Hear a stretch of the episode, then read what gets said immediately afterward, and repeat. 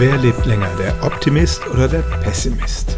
Der Optimist hat eine positive Haltung zum Leben, glaubt, dass alles irgendwie gut wird, aber das kann ja auch hinderlich sein.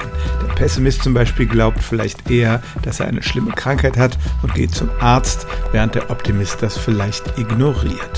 Vor zwei Jahren wurde eine Studie veröffentlicht, da hat man tatsächlich große Zahlen von Menschen untersucht.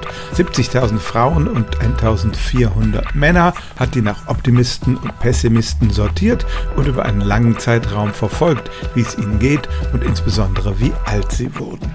Und tatsächlich, die Optimisten hatten eine um 50 bis 70 Prozent größere Chance, das Greisenalter von 85 Jahren zu erreichen. Nun könnte man einwenden, dass die Optimisten vielleicht mehr Grund zum Optimismus hatten, weil es ihnen insgesamt besser ging als den Pessimisten, aber das konnten die Forscher ausschließen. Der Effekt blieb erhalten, wenn man diese Faktoren berücksichtigte und nur Menschen mit den gleichen Voraussetzungen untersuchte.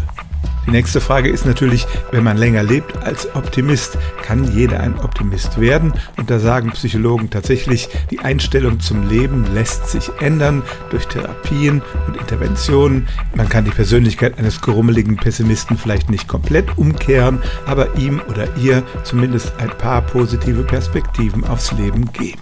Denn es stimmt tatsächlich, statistisch gesehen haben Optimisten eine höhere Lebenserwartung als Pessimisten. Stellen auch Sie Ihre alltäglichste Frage unter stimmt's at radio1.de.